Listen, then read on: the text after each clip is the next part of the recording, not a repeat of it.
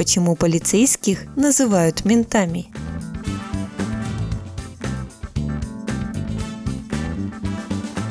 Мент – слово венгерское, но попало к нам через Польшу. Оно означает плащ, накидка. Полицейские Австро-Венгерской империи носили накидки, поэтому их и называли ментами. В Польше так называли не всех полицейских, а только надзирателей в тюрьмах. Их форменной одеждой были ментики, нечто среднее между пиджаком и пальто с несколькими рядами пуговиц. К нам его завезли еще в начале 20 века. В дореволюционной России обмундирование жандармерии и полиции тоже состояло из ментика.